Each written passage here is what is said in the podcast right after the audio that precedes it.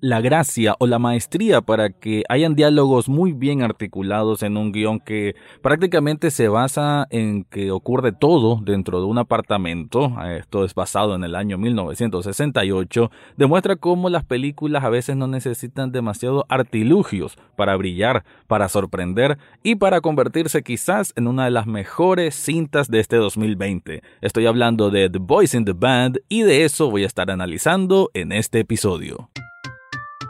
Estás escuchando Echados Viendo Tele, podcast sobre cine y televisión. Para el análisis, Rafael Echado.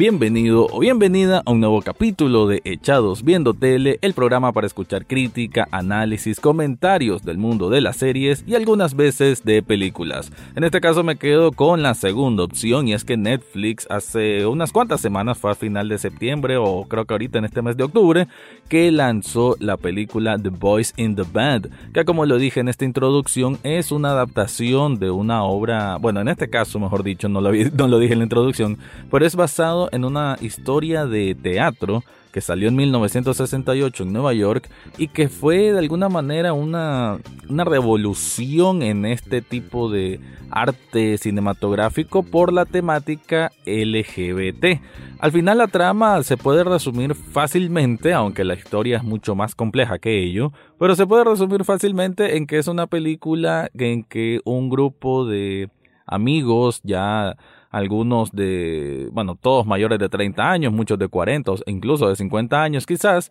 eh, se reúnen para un cumpleaños, pero todos estos amigos son gay y todos van a, bueno, a celebrar de una manera particular, pues normal, en este caso una, eh, eh, un encuentro entre amistades muy profundas de muchos años, aunque para esa época una reunión de este tipo obviamente era mal vista y si hubiesen conocido las autoridades, incluso hasta podían ir presos, ¿no? Porque estamos hablando de una época en que los derechos de, de la comunidad LGBT, bueno, prácticamente no existían, ¿no? A diferencia de este pleno 2020 en que ya, pues afortunadamente todas estas barreras sociales, barreras de,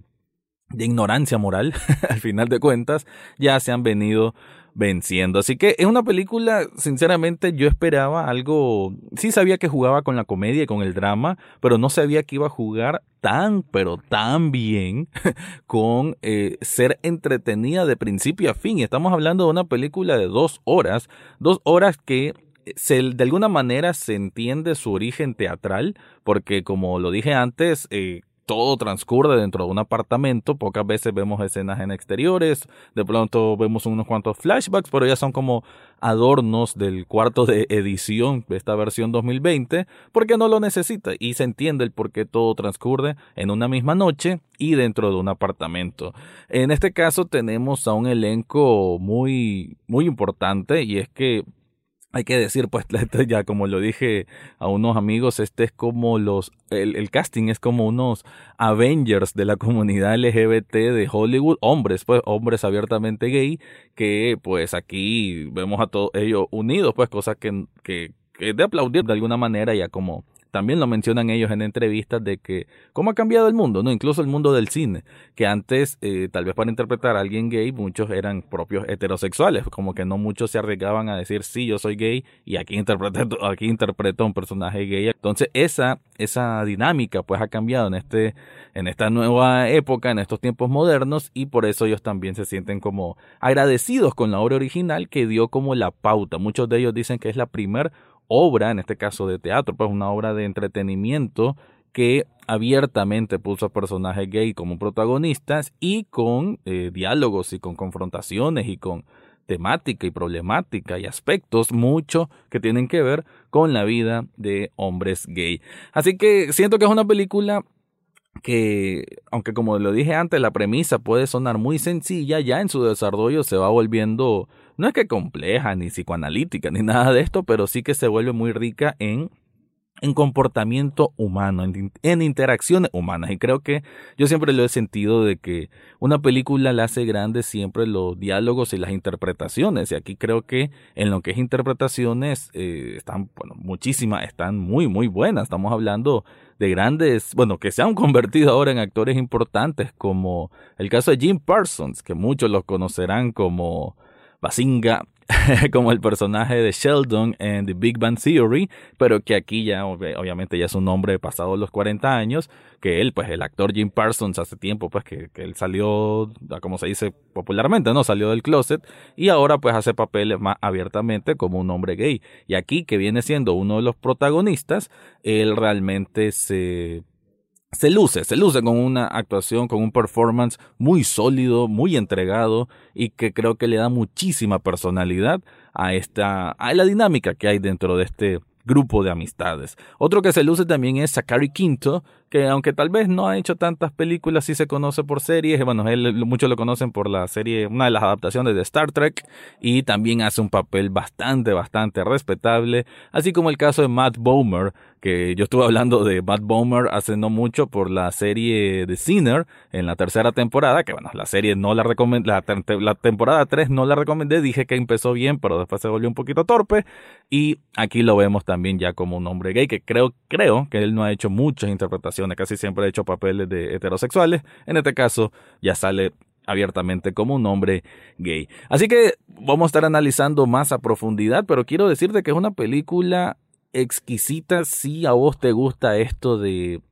de los, ya lo dije antes, de interacciones, pero interacciones inteligentes, creíbles. Aquel grupo de amistades que te los crees que tienen un nivel de sociabilidad pues muy alto, que congenian de una manera muy natural, que se sienten personas que se conocen hace tiempo y que sinceramente aquí como que los silencios son importantes, porque cuando hay silencio es cuando se dijo algo muy filoso, muy importante, muy impactante, ¿no? Porque aquí las, aquí digamos que de pronto se vuelve un juego de microagresiones, ¿no? De te encaro a vos, vos me encaras a mí, yo te digo esto, vos me decís lo otro, y y, la verdad que, como lo dije, esos silencios son importantes porque son momentos en que empieza a, a sentirse, digamos, ese impacto de esas palabras, palabras hirientes. En muchas ocasiones, otras, otros momentos son sagacidad de, que, que da para ratos de auténtica risa, porque hay que decir, la, la, película también tiene momentos que te causan mucha gracia, sabe, sabe muy bien hacer el balance, aunque claro, pues eventualmente va inclinándose a una parte un poco más, más oscura, más tensa, y quiero decirte que si te gustan a vos entonces esa interacción, esos diálogos rápidos en que y casi no hay tiempo para los silencios y que cuando hay silencios es porque es algo muy importante. Si te gusta esa fluidez de los diálogos como si fuera una obra de teatro, esta película te va a encantar. Así que antes de hacer el análisis más extenso, te quiero contar algo.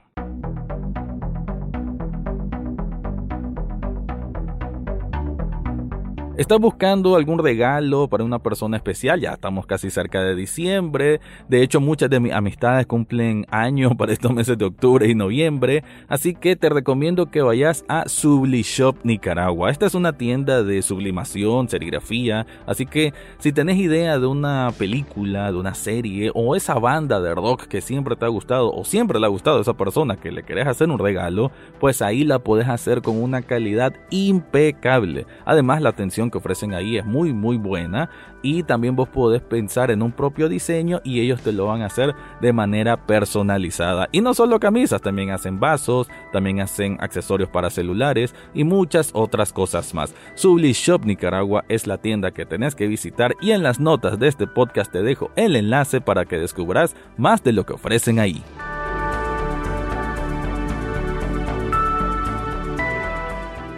Lo que parecía entonces iba a ser una fiesta de cumpleaños común en que este grupo de amistades se reúnen y compran alcohol y que empiezan a hacer comida y que van a pasar en una terraza, en un apartamento ahí en Nueva York y que va a ser una noche tranquila de música, de, de plática, como cualquier otra fiesta, de cualquier reunión social, se torna más bien en un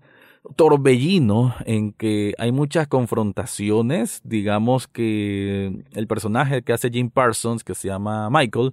eh, él es como una persona un poco inestable, una persona un poco inconforme con la vida que tiene en la actualidad. Parece que él en su momento era ostentoso, tenía, viajaba por todo el mundo, pero ahora como que tiene problemas de, de deudas, ¿sabes? Perdió el dinero que tenía y como que eso lo ha vuelto una persona amarga. Y él es el que está de host, prácticamente él pone su casa para ser el anfitrión de esta fiesta de cumpleaños en que invita a otra serie de, de amistades, pero él se sobreesfuerza por complacer al cumpleañero que se llama Harold. Y Harold, digamos que es una persona un poco excéntrica, él digamos que es bastante eh, de, estas, de estas personas que gustan mucho de hablar con ironía, pero que al mismo tiempo es muy sabio. De hecho, casi que todos ellos son un grupo bastante culto de personas, de hombres, y este Harold, digamos que tiene ese cierto aire de superioridad, cierto aire snob, pero al mismo tiempo es una persona sensible y que sabe determinar, sabe leer muy bien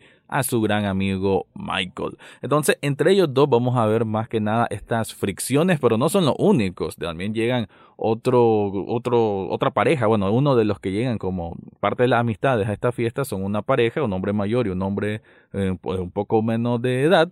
y ellos como que pasan toda la fiesta entre que hay celos, entre que hay incomodidad, digamos, están en sus primeras peleas. Por otro lado, tenemos un personaje muy, muy entrañable que se hace llamar Emery, que es de origen latino, y también tenemos a otro afroamericano de nombre Bernard. Y la verdad que todos estos hacen un abanico de personalidades muy, muy, muy potentes, cada una en sí. No es que todos son súper excéntricos, no me refiero a eso con decir potentes, sino que son potentes en el punto de que cada uno se siente muy, muy auténticos, se sienten reales, se sienten personas de verdad que eh, cada uno tiene sus manifestaciones, sus ademanes, su forma de hablar y esto pues creo que lo caracterizan de manera espléndida porque la verdad que a como les a nivel de cast, a nivel de diálogo, a nivel de argumento, a nivel de guion es una película espléndida, una película que no tiene errores la verdad y que sobre todo en los primeros 10, 15 minutos lleva un ritmo incesante en que a veces la, eh, con cortes de cámara rápidos o a veces la cámara hace ciertas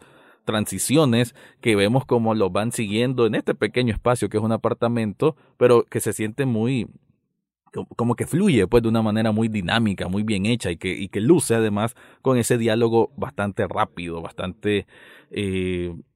incluso a veces hasta estrepitoso, pero que eh, eh, tiene que ver con esa naturalidad que estuve hablando antes de personas que se conocen durante mucho tiempo y que por eso pueden llevar una conversación de una manera tan tan continua. Entonces el cumpleaños, digamos que se, como lo dije antes, se torna un poquito más oscuro, pues cuando Michael y Harold empiezan a tener estas microagresiones entre sí, uno como que va retando al otro, sobre todo Michael sobre Harold, y eventualmente se da lo del juego, entre comillas. Y el juego es que Michael, quien se pone, digamos, irascible, se pone un poco necio, empieza a decir, bueno, hagamos un juego que tiene un sistema de puntos, cada quien va a llamar a esa persona que alguna vez amó y si logra que esa persona le conteste el teléfono y decirle te amo, bueno, ganás más puntos y pues, vas a ser el ganador. Obviamente hacer algo así en una noche en que ya llevan varios tragos encima va a traer resultados pues nefastos, ¿no? Resultados antagónicos con lo que es la idea principal, o sea, lo que, no es nada romántico, más bien es todo lo contrario y eso va a provocar entonces ciertas lesiones en estas amistades y no voy a contar el final, pero digamos que por ahí va la situación. Entonces es una película que va de un ambiente más eh, colorido a una noche literal de lluvia. Creo que eso también tiene que ver un poco con la, con la transición de los ánimos que se van eh, que se van viendo pues durante la, durante la película en que obviamente se va como diluyendo no esa, esa, esa chispa esa chispa energética que había al comienzo de todos ellos muy unidos muy amigos y que por la amargura de Michael que tiene también un trasfondo de por qué esa amargura y el por qué tiene esta como cierta enemistad con Harold, el, todo eso se vuelve en que, bueno, obviamente si hay un punto de, de alguna manera de un quiebre no entre la amistad. Es una película pues que la verdad que además de todo lo que cuenta da chances para la reflexión porque